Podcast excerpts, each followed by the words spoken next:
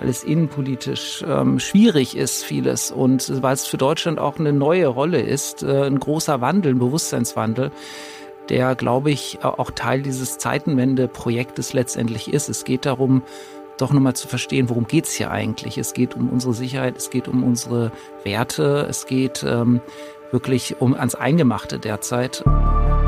Wir erleben eine Zeitenwende. Ja, es ist eine Zeitenwende. Von Zeitenwende ist die Rede. Zeitenwende für die deutsche Wirtschaft. Herzlich willkommen, liebe Zuhörerinnen und Zuhörer, zur dritten Ausgabe des Zeitenwende-Podcasts der Münchner Sicherheitskonferenz.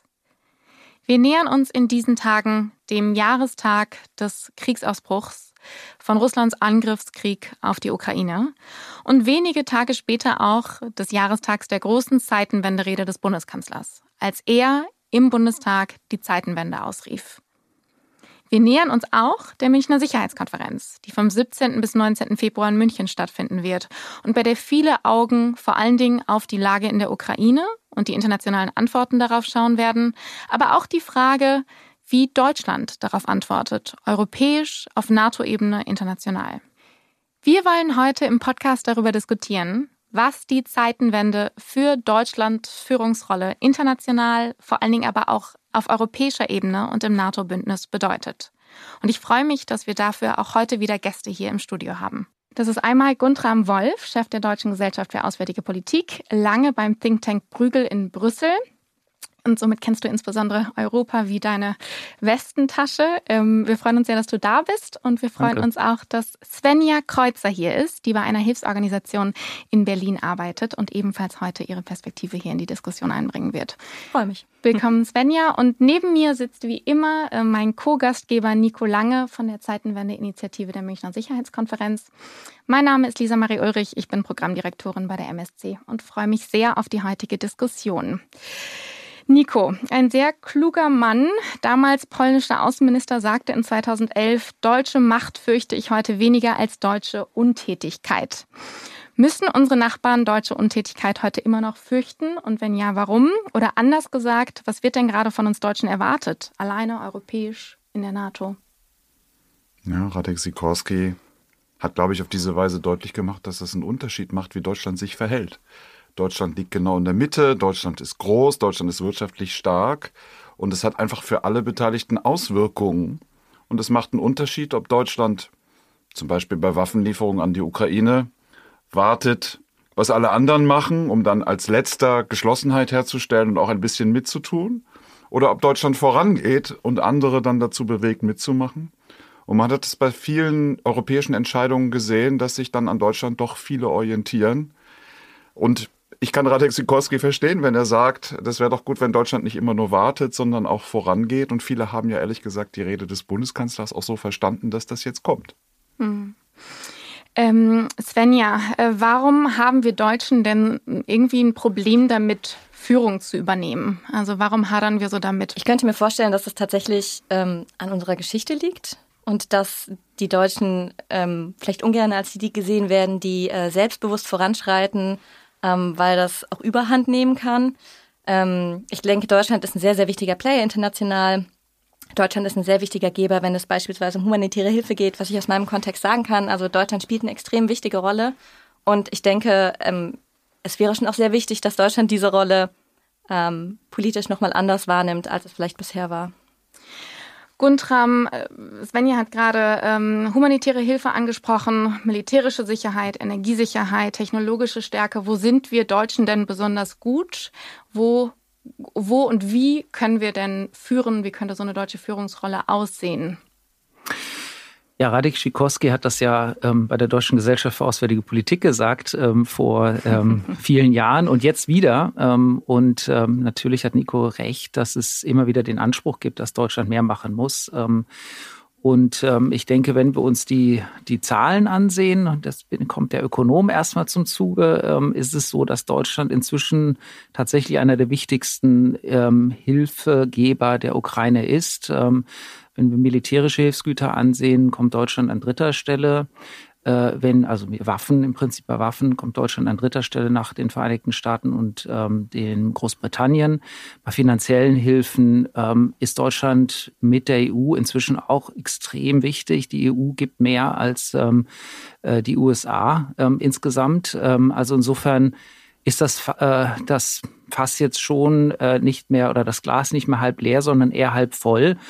Aber richtig ist natürlich, dass es manchmal ein bisschen zögerlich ist und dass man ähm, irgendwie ähm, überzeugen muss, auch intern überzeugen muss, ähm, weil es innenpolitisch ähm, schwierig ist, vieles. Und weil es für Deutschland auch eine neue Rolle ist, äh, ein großer Wandel, ein Bewusstseinswandel, der, glaube ich, auch Teil dieses Zeitenwende-Projektes letztendlich ist. Es geht darum, doch nochmal zu verstehen, worum geht es hier eigentlich. Es geht um unsere Sicherheit, es geht um unsere Werte, es geht ähm, wirklich um ans Eingemachte derzeit. Ähm, und nicht jeder und nicht alle Teile unserer Gesellschaft haben das bis jetzt voll begriffen. Und insofern geht es darum, auch letztendlich die Gesellschaft mitzunehmen. Ich glaube, das ist die große Herausforderung. Ich würde auch ganz gerne noch jemanden mit in die Diskussion bringen, der nicht hier im Raum sitzt, sondern in München. Unser CEO Benedikt Franke, den wir gefragt haben, wie steht Deutschland denn in Europa da und was können wir uns von unseren Nachbarn abschauen? Die osteuropäischen Mitgliedstaaten machen eine hervorragende Figur, was die Unterstützung der Ukraine angeht. Sie machen auch eine bessere Figur, was die Integration und die Erweiterung der Europäischen Union angeht, als das viele der westeuropäischen Staaten in letzter Zeit waren. Deswegen würde ich auf die Frage durchaus antworten, dass Deutschland aufholen muss, was das integrative, dynamische angeht und sich ein Beispiel an den osteuropäischen Staaten nehmen sollte, die da mit Führung und auch mit Investments vorangehen. Ich glaube, dass viele immer noch nach Deutschland, auf Deutschland schauen, um an der Stelle Führung zu beweisen. Ich glaube auch, dass wir das durchaus könnten. Das geht dann aber nur, wenn wir die Sorgen der osteuropäischen Staaten ernst nehmen, wenn wir keine deutschen Alleingänge oder Sonderwege gehen äh, und wenn wir dafür sorgen, dass wir uns bei allem, was die deutsche und die europäische Ostpolitik angeht, ganz eng mit unseren Partnern abstimmen, um da äh, der russischen Seite auch nicht den kleinsten Hauch eines Zweifels zu bieten, den sie für sich instrumentalisieren und ausnutzen können. Ja, Deutschland als integrative Kraft in Europa, wie sieht das denn aus? Also was müsste dafür passieren? Was machen wir da gerade falsch? Was müssten wir anders machen? Also vielleicht weiß Guntram, was Deutschland will in Europa. Ich muss sagen, mir fällt das, und das ist jetzt unabhängig von konkreten Bundesregierungen, mir fällt das immer schwer zu verstehen. Was ist eigentlich das Ziel? Was wollen wir eigentlich erreichen? Und äh, ich glaube, dass auch viele Partner Mühe haben, zu verstehen, was Deutschland denn will, weil Deutschland verhält sich zu Vorschlägen von anderen äh, abwartend oder zustimmend oder äh, ablehnend. Aber Deutschland macht selten Vorschläge, wie es eigentlich weitergehen soll. Äh, ist das denn jetzt so, dass jetzt dann eher die Mittelosteuropäer und die Nordeuropäer die Führung haben, wenn Deutschland keine, keine Vorschläge macht?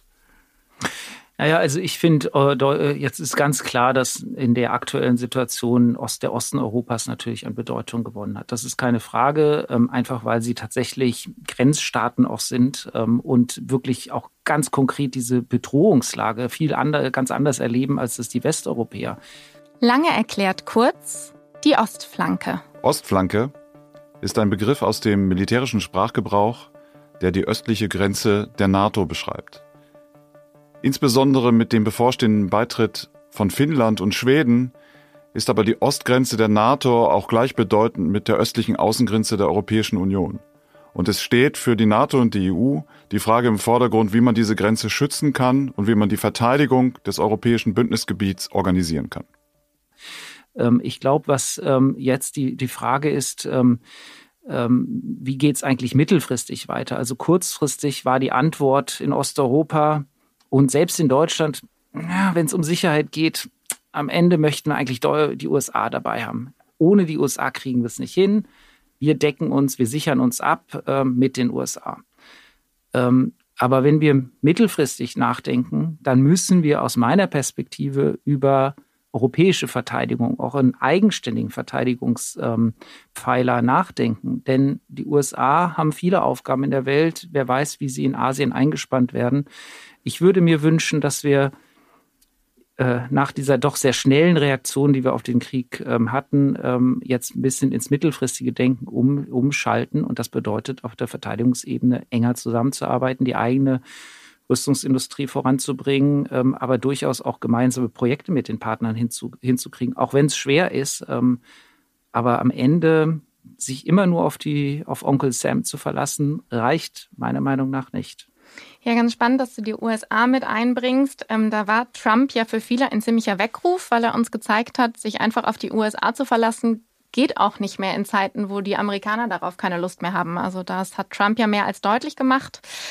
Ähm, Svenja, es wird ja bald wieder gewählt in den USA 2024 und es ist gar nicht so klar, wer danach im Weißen Haus sitzt. Macht dir das Sorgen? Also wie blickst du da drauf? Ist die USA noch ein entscheidender Partner? Wie unabhängig sollten wir uns davon machen? Wie verlässlich sind die USA noch für uns? Also ich glaube, dass die Wahl von Donald Trump gezeigt hat, dass ähm, die Partnerschaft schwierig sein kann. Und er allein ist jetzt aber offensichtlich natürlich nicht das Problem. Deswegen kann man sicher nicht so sehr positiv gestimmt in die nächste Wahl schauen ähm, weil das sieht nicht unbedingt gut aus, aus meiner persönlichen ähm, Perspektive. Ich denke, dass es durchaus wichtig ist, da europäisch ähm, mehr zu tun. Was mir nicht so klar ist, weil ich keine Expertin in dem Bereich ist, wie denn sowas aussehen könnte. Ähm, das würde mich tatsächlich interessieren. Aber ja. Hat nicht Trump auch, also ich will jetzt nicht Trump das Wort reden, da hat nicht Trump auch ein bisschen recht gehabt? Also wir entwickeln uns ganz gut äh, und die Amerikaner beschützen uns. Ist ja bequem, ist auch billiger, als wenn man das selbst machen muss. Äh, und es gibt auch immer wieder die Chance, äh, dass wir mehr tun und auf Augenhöhe sind mit den Amerikanern. Da wird auch viel drüber geredet. Aber bei den Waffenlieferungen hat Guntram ja gerade gesagt, da machen wir es nicht, sondern da verlassen wir uns auf die USA. Und wenn es jetzt darum geht, die Ostflanke abzusichern, könnte man ja sagen, na gut, dann stationieren wir Deutschen eben permanent Truppen in Litauen oder in Polen. Tun wir. Aber so, dass die da auch hin umziehen und dass die mit mhm. Familien da sind und mit den ganzen Infrastrukturen, weil wir dann sagen, mhm. die Sicherheit Litauens ist auch unsere Sicherheit und die Sicherheit Polens ist auch unsere Sicherheit. Das machen die Amerikaner ja damit, dass sie sich hier in Europa einsetzen. Und ich, sind wir schon so weit, dass wir sagen, mhm. ja, wir machen das jetzt an der Ostflanke, auch weil die Wahlen in den USA vielleicht mal wieder anders ausgehen oder die Amerikaner sich mit China beschäftigen? Wäre das nicht eine gute Lösung? Ja, also ich glaube, genau da müssen wir sein, ja. Da sollten wir sein. Wir können uns da nicht immer nur auf die USA verlassen. Das bedeutet natürlich auch, dass wir, wie du sagst, Soldaten äh, nach Osten schicken. Das bedeutet dann aber auch, und das kann ich sagen aus europäischer Perspektive, dass man was die Rüstungsindustrie und das Beschaffungswesen angeht, auch nicht immer sofort alles nur in Amerika einkauft. Also die Entscheidung damals, äh, als die Zeitenwende-Rede kam, war ja dann direkt F-35 kaufen wir im großen Stil aus den USA. Da habe ich aus Paris so einige Anrufe bekommen, die natürlich Unverständnis signalisiert haben. Und da gibt es natürlich auch industriepolitische und ganz handfeste Interessen in Frankreich dafür. Aber es ist schon die grundsätzliche Frage ähm, dahinter, ja, wollen wir es eigentlich gemeinsam versuchen mit der europäischen Verteidigung oder nicht? Ist Frankreich bereit dazu? Hm, weiß man auch nicht so ganz. Und ist Deutschland bereit? Ja, weiß man auch nicht so ganz. Aber was ist der große Bargain, den wir hier hinkriegen können? Meiner Meinung nach muss der große Bargain, und das ist die Vision, da spricht der Think Tanker eher, ähm, muss der große Bargain sein am Ende, wir machen europäische Verteidigung ernsthaft ähm, und im Gegenzug auch eine fiskalpolitische Integration, also haushaltspolitische Integration. Frankreich ist eher auf der Verteidigungsebene der Anker, Deutschland eher auf der haushaltspolitischen Ebene der Anker. Das ist eine langfristige Vision, aber diese Vision ist komplett unter die Räder gekommen in dieser Krise, weil in dieser Krise jeder erstmal, jetzt ist es aber ganz gefährlich, wir brauchen unbedingt sofort die USA und kaufen alles von den USA und ähm, ja, europäische Sicherheit. Nee, wir machen das, äh, organisieren das über die USA. Hm. Würde das dann heißen, europäische Sicherheit tatsächlich auch nur an europäischen Grenzen? Oder wie weit würde man das dann denken? Wie weit könnte man das denken?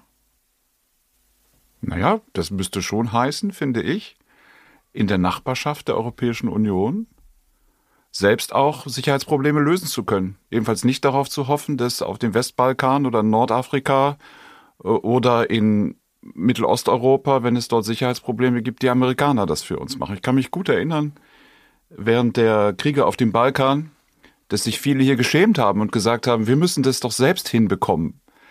Äh, so einen Konflikt äh, beizulegen und nicht die Amerikaner rufen. Aber man kann sich die Frage stellen, sind wir da jetzt eigentlich schon wesentlich weiter gekommen? Also ich würde die Wagner-Gruppe mal erwähnen. Lange erklärt kurz, die Wagner-Gruppe. Die Wagner-Gruppe, die private Militärfirma Wagner, ist ein Unternehmen, das Söldner beschäftigt, das militärisch agiert, ohne eine richtige Armee zu sein. Die Wagner-Gruppe wird vom Putin-Vertrauten Prigozhin geführt und ist weltweit für Russland unterwegs, führt verdeckte Operationen aus, sichert Rohstoffquellen in Afrika und kämpft auch in Konflikten wie zum Beispiel in Syrien und in der Ukraine. Als private Militärfirma hat Wagner den Vorteil, dass zum Beispiel Verluste an Soldaten nicht wirklich gezählt werden, dass Dinge getan werden können, die nicht dem Kriegsvölkerrecht entsprechen und dass die Wagner-Gruppe immer wieder auch sich einmischen kann in innere Angelegenheiten anderer Länder und Russland behaupten kann, es hätte mit diesen Soldaten und mit diesen militärischen Kräften nichts zu tun. Die Wagner-Gruppe ist ähm, extrem aktiv, äh, wie wir wissen, und ein echter Player in der Ukraine. Aber ist natürlich nicht nur in der Ukraine aktiv, sondern gerade mhm. in Afrika auch, ähm, mhm, in verschiedenen Ländern im Sahel extrem aktiv, ähm, kann dort inzwischen finanzielle Ressourcen rausziehen und ähm, auch vielleicht sogar Personal, also irgendwann auch äh, Krieger dort rekrutieren. Ja, haben wir dafür eigentlich eine Strategie? Es geht ja um unsere Sicherheit, wenn die in der Ukraine kämpfen, haben wir eigentlich nur sehr begrenzt, muss man sagen. Aber müsste man da nicht dann tatsächlich, also wenn das jetzt eine Frage wäre, da muss man ja auch anders rangehen. Also da muss man die Verteidigungsstrategie oder wie auch immer dann ja schon auch mit ähm, einem entwicklungspolitischen Ansatz zusammendenken, weil wir können ja nicht sagen, wir möchten gerne verhindern, dass die Wagner-Gruppe in Mali äh, neue Krieger rekrutiert. Ähm, aber es gibt ja Gründe, warum sich Menschen in den Gebieten gegebenenfalls terroristischen Gruppen zuwenden, die weitaus andere sind vielleicht. Also für mich bedeutet Zeitenwende nicht nur ein militärisches Projekt, sondern eine Integration der Außenpolitik, der Entwicklungspolitik, der Sicherheitspolitik, der Außenwirtschaftspolitik, Klimapolitik, Energiepolitik. Diese Themen hängen so eng zusammen ähm, in unserer vernetzten Welt, dass wir sie auch nicht mehr alle einzeln betrachten können. Und genau das ist, glaube ich, ein sehr schönes Beispiel im Sahel wird die Lebensgrundlage natürlich auch durch den Klimawandel beeinträchtigt. Entwicklungshilfe ist ein Thema. Ähm, ja, was können wir da an integrierten Vorschlägen wirklich liefern? Spannend. Ähm, hast du das Gefühl, das funktioniert gerade auf deutscher Ebene oder auf europäischer Ebene? Ähm, also wo funktioniert es besser? Ähm, kriegen wir es auf deutscher Ebene gerade schon hin? Ich weiß, da wurde ja immer mal diskutiert, so Themen wie ähm, kann man das 2%, sollte man das 2%-Ziel reformieren, ähm, gegebenenfalls nicht immer nur auf Verteidigungsausgaben schauen, sondern Entwicklungsausgaben für Entwicklungszusammenarbeit zum Beispiel mit reinnehmen. Also ich glaube, äh, vernetzter Ansatz auf deutscher Ebene ist ja was, was viel diskutiert wird. Auf europäischer ist es ja dann nochmal eine andere Frage. Wo hast du das Gefühl, stehen wir da gerade?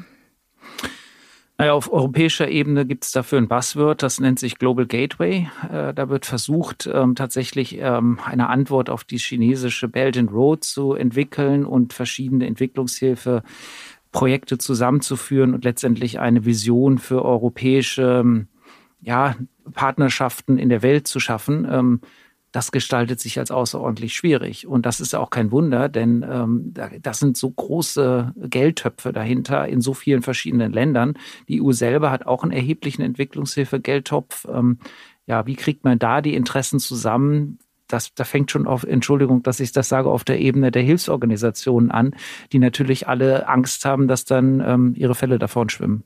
Aber die Frage ist natürlich tatsächlich ähm, wichtig, ne? Was können wir als Deutschland da überhaupt alleine ausrichten und muss es nicht eigentlich im europäischen Rahmen passieren, weil wir nur da die äh, genug Kraft finanziell und politisch und wirtschaftlich haben, um überhaupt was auszurichten? Also gerade im Wettbewerb oder gegenüber China und auch Russland, die da ja international wahnsinnig stark auftreten und uns an vielen Stellen, wenn man so möchte, da den Rang ablaufen.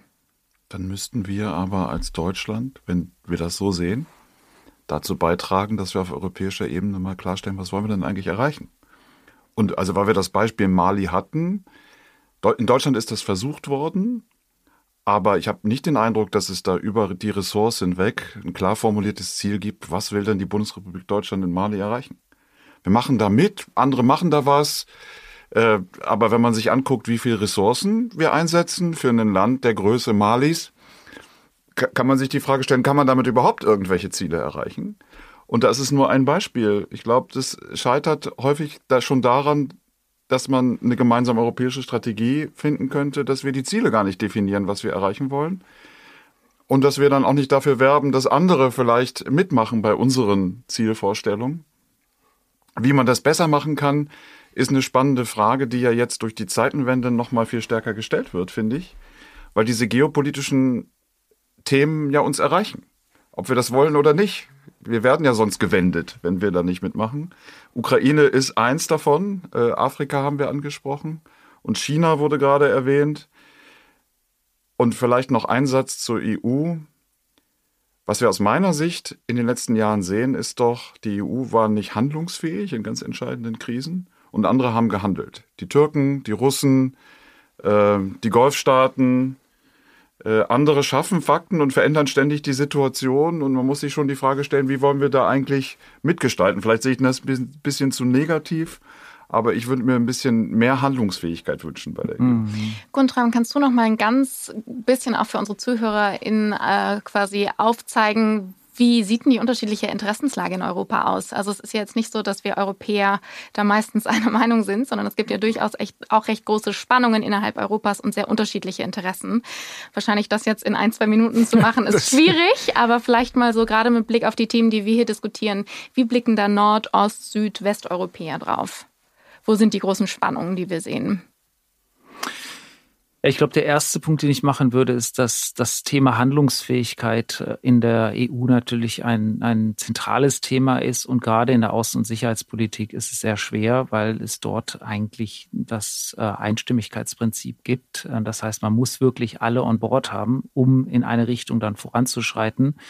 Bei anderen Themen Binnenmarkt, Währungsunion, Handelspolitik, Investitionspolitik ähm, da gelten, gelten äh, mehr qualifizierte Mehrheiten und da kann man also tatsächlich um einiges leichter Konsens finden, auch wenn es da auch nicht immer einfach ist. Aber da hat die EU schon einiges erreicht und viel Energie der letzten zehn Jahre, die ich ja in Brüssel auch verbracht habe, ist dahin gegangen, die Probleme gerade mit der Währungsunion und dem schlechten Aufbau der Währungsunion von Anfang an, die irgendwo zu lösen. Und das hat uns sehr viel Kraft auch gekostet, weil wir immer untereinander dieses Thema diskutiert haben und Ukraine oder so, das kam gar nicht so vor. Ja, man hat, man hat eigentlich diskutiert, ja, wie verhindern wir eine Schuldenkrise? Wie verhindern wir, dass Italien aus dem Euro austritt oder so? Das war, da war der politische Fokus drauf. Und auch die Politik hat ja auch immer nur begrenzte Ressourcen, bestimmte Themen zu bespielen glaube, wie Nico jetzt sagt, jetzt ist es so, dass diese geopolitischen, außenpolitischen Risiken, dass die einfach angekommen sind bei uns und dass wir wirklich uns täglich darüber Gedanken machen müssen, unsere Unternehmen, der Mittelstand,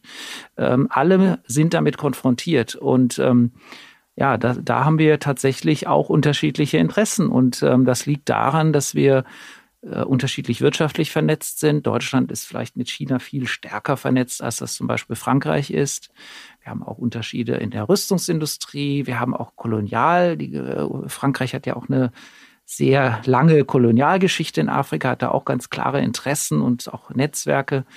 Und auch Italien ist natürlich ein wichtiger Player, gerade wenn es um, äh, um Nordafrika geht, ja. Und ähm, insofern sind es dann auch schon lange Traditionen, die auch sehr unterschiedlich sind. Ähm, und die kriegt man nicht so leicht unter einem Hut.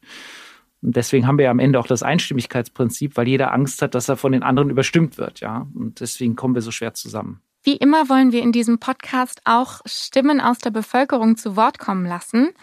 Auch dieses Mal hat uns wieder eine Frage erreicht, dieses Mal zum Umgang mit China. Hallo, mein Name ist Bulena Beschiri, ich studiere Jura an der Uni Mainz und äh, meine Frage wäre, ähm, also wir haben ja jetzt aus diesem Konflikt die Lehre gezogen, dass wir uns nicht wirtschaftlich abhängig machen sollten von einem Land, was äh, nicht unsere Werte vertritt und demokratiefeindlich ist. Ähm, wie wollen wir das jetzt äh, konkret, also äh, bezüglich China umsetzen? Ja, was lernen wir aus äh, dem, was in unserem Verhältnis mit Russland äh, passiert ist für China? Ich würde Guntram ganz gern mal fragen, was war denn eigentlich genau der Fehler? Also man hört jetzt ja oft, wir haben einen Fehler gemacht in Bezug auf Russland und dürfen bei China nicht machen. Was war denn der Fehler genau? Ich glaube, bei, Russland war der zentrale Fehler, dass wir nicht, dass wir viel Gas aus Russland gekauft haben, aber dass wir keine alternativen ähm, Möglichkeiten hatten, schnell von woanders das Gas zu kaufen. Das ist also weniger die Pipeline an erster Stelle, sondern die Tatsache, dass wir keine Häfen hatten. Und die Tatsache, dass unsere Speicher leer waren. Das war der große Fehler. Ähm, daran wird jetzt gearbeitet. Wenn wir uns ähm, China ansehen, ist das große Problem zweierlei. Das eine, die eine Dimension ist, dass wir in bestimmten Gütern ähm, extrem abhängig bei den Importen von China sind. Ähm, die Kommission, Europäische Kommission hat geschätzt, dass in das in ist nur ein paar Prozentpunkte von unseren Importen, aber in diesen Prozentpunkten sind die Abhängigkeiten extrem hoch. Das heißt, zum Beispiel Solarpanelen, um ein berühmtes Beispiel zu nehmen, bei den Solarpanelen ist 90, 95 Prozent ähm, der weltweiten Produktion von bestimmten Gütern für Solarpanelen kommt aus China. Weltweite Produktion. Das heißt, wenn China zumacht, dann bricht der weltweite Markt für Solarpanelen zusammen. Und da kriegen wir auch so schnell keine Alternativen mehr. Das ist das eine große Problem. Also große Abhängigkeit äh, bei bestimmten Gütern. Das andere große Problem ist natürlich, dass ähm, wir eine Menge Geschäfte dort machen. Das ist super. Ja, wir wollen ja dort Geschäfte machen, wir wollen unsere Autos dort verkaufen, wir wollen dort Gewinne machen, das ist ja gut für uns.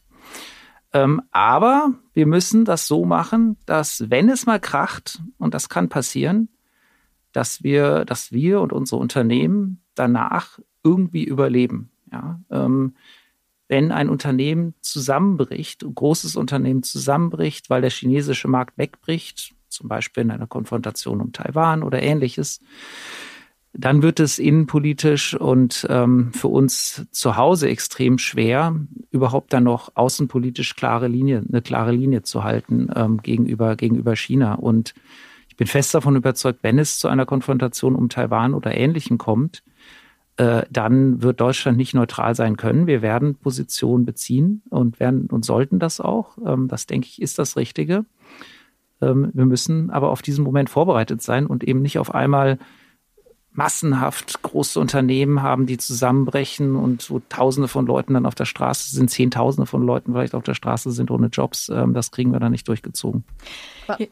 Wie genau soll das denn funktionieren? Also muss ich mir das jetzt praktischerweise so vorstellen, dass wir jetzt äh, äh, verstärkt Solarpaneele aus Kanada kaufen oder ähm, dass wir vor allem, also das kann ich mir vielleicht noch vorstellen, aber große Unternehmen, die Gewinne in China machen, gehen wir dann zu denen und sagen, ähm, Schaut euch doch nochmal andere Länder an. Naja, und die Frage ist ja auch, also die Szenarien, die du jetzt beschrieben hast, einer Eskalation oder Konfrontation mit China, die liegen jetzt ja nicht so weit entfernt. Ähm, das heißt, ist da jetzt fünf vor zwölf? Also wie schnell sind wir an dem Punkt, dass wir sagen, wir machen uns unabhängig? Ähm, also weil de facto, ähm, wie gesagt, ist es, glaube ich, wir haben ja gerade gesehen, was zwischen den USA und China passiert ist. Die Spannungen sind da. Haben wir noch genug Zeit? Sind wir da gerade schnell genug oder schlittern wir da vielleicht bald in äh, die nächste Krise, Katastrophe mit einem, mit einem anderen Land. Und wie groß ist die Aufgabe? Also wir haben jetzt drüber gesprochen, Gas aus Russland nur zu kaufen, schlecht, man braucht auch Alternativen. Wir haben das erlebt, sogar Schutzmasken nur aus China zu kaufen, kann ein Problem sein. Solarpaneele sind erwähnt worden, aber was kommt da noch dazu? Titan, Lithium, seltene Erden, äh, bestimmte Chips, bestimmte Technologien, die wir nicht haben, äh, die nur andere können. Also die Liste wird ja unter Umständen lang. Wie entscheiden wir dann eigentlich, was wir selbst können müssen und was wir von woanders bekommen können? Genau, also ich glaube, es ist wichtig zu sagen, die Antwort ist nicht, dass wir alles selbst können müssen. Die Antwort ist nicht Autarkie. Ja, Autarkie, dass alles zu Hause produziert wird die Antwort ist Diversifizierung. Und das heißt, wenn es einen bestimmten, du erwähnst Lithium, einen bestimmten Markt gibt, in dem China den Weltmarkt dominiert, dann haben wir ein Problem. Dann müssen wir mit anderen Partnern arbeiten. Deswegen war es gut, dass der Bundeskanzler jetzt zum Beispiel in, äh, in Lateinamerika war. Ähm, einfach, wir müssen dort neue äh, Supply Chains, neue ähm, äh, Wege äh, finden, diese Dinge, die doch sehr konzentriert jetzt produziert werden, ähm, eben dort auch zu produzieren, in Afrika, aber natürlich auch in Europa. Und aber warum ist der Bundeskanzler dann alleine nach Brasilien gereist und nicht gemeinsam mit Macron? Also wie viel, denken wir da gerade schon europäisch genug? Ja, das, also das weiß ich nicht. Ich, ich, ich stecke nicht im Kopf des, des Bundeskanzlers, aber es ist natürlich so, dass Handels- und Investitionspolitik sowieso eine europäische Politik am Ende ist. Also insofern ähm, denke ich, äh, flankiert ein Bundeskanzler dann eher einen ge gemeinsamen europäischen Ansatz, als dass er da selber verhandelt. Er kann das nicht selber verhandeln. Mhm. Das Handelsabkommen muss durchs Europäische Parlament mit Mercosur nicht durch ähm, nicht vom Bundes wird nicht vom Bundeskanzler verabschiedet. Aber wir brauchen Handelsabkommen, ja? Also es wird ja jetzt manchmal, manchmal so geredet, Abhängigkeiten, das ist alles gefährlich. Äh, äh, wir müssen jetzt Decoupling machen, wir müssen die Dinge selbst können. Nein, aber ähm, das möchte ich wirklich, dem möchte ich wirklich widersprechen. Also die Vorstellung, dass wir hier zu Hause alles produzieren können, ist eine Vorstellung, die nicht funktioniert in einer modernen Welt. Ähm, die wird uns, wäre extrem teuer, wenn wir es versuchen würden. Und wir würden es auch nicht hinkriegen. Äh, in vielen Bereichen würden wir es gar nicht mehr hinkriegen. Ähm, die Wertschöpfungsketten sind so global, das kriegt man nicht hin. Man kann nur diversifizieren. Man kann auf bestimmte Abhängigkeiten äh, genau draufschauen und versuchen, dagegen zu steuern, punktuell. Aber zu Hause alles zu machen, wäre übrigens auch nicht sicher. Ja? Wenn wir alles zu Hause produzieren würden, das sagen wir mal in der Europäischen Union, dann bricht uns in der Europäischen Union irgendwas zusammen, weil es ein Erdbeben irgendwo gibt und dann der Produktionsstandort da kaputt geht. Also ähm, nein, ähm, Diversifizierung bedeutet weltweite Diversifizierung, nicht nur zu Hause. Gut, wir sind ähm, auch schon wieder am Ende äh, unserer knappen halben Stunde angekommen. Ähm, große Themen, die wir heute diskutiert haben. Ich glaube, wir haben vor allen Dingen gesehen, Nico, du hast das vorhin gesagt, äh, wenn wir gerade europäisch nicht selber die Zeitenwende gestalten, dann werden wir gewendet. das heißt, es ist höchste Zeit, dass wir da als Europäer an einem Strang ziehen, auch mit Blick auf das, was China macht, auch mit Blick auf das, was Russland macht und mit Blick auf die Unsicherheiten, die im transatlantischen äh, Verhältnis bestehen. Ähm, Guntram, Svenja, schön, dass ihr zu Gast wart und heute heute mit uns diskutiert habt. Ähm, ich glaube, wir nehmen sehr, sehr viele Fragen mit. Einiges davon wird sicherlich auch bei der Münchner Sicherheitskonferenz fortdiskutiert werden. Hoffentlich gibt es dann auch die ein oder andere ähm, europäische Antwort auf diese Fragen. Ähm, Vielen Dank auch an Sie, liebe Zuhörerinnen und Zuhörer, fürs Zuhören. Das war die dritte Ausgabe des Zeitenwende-Podcasts der Münchner Sicherheitskonferenz. Wie immer freuen wir uns sehr darauf, von Ihnen zu hören. Schreiben Sie uns, was Ihnen gefallen hat, was Sie umtreibt, was wir diskutieren sollen. Die Kontaktdetails und alles weitere finden Sie wie immer in den Show Notes.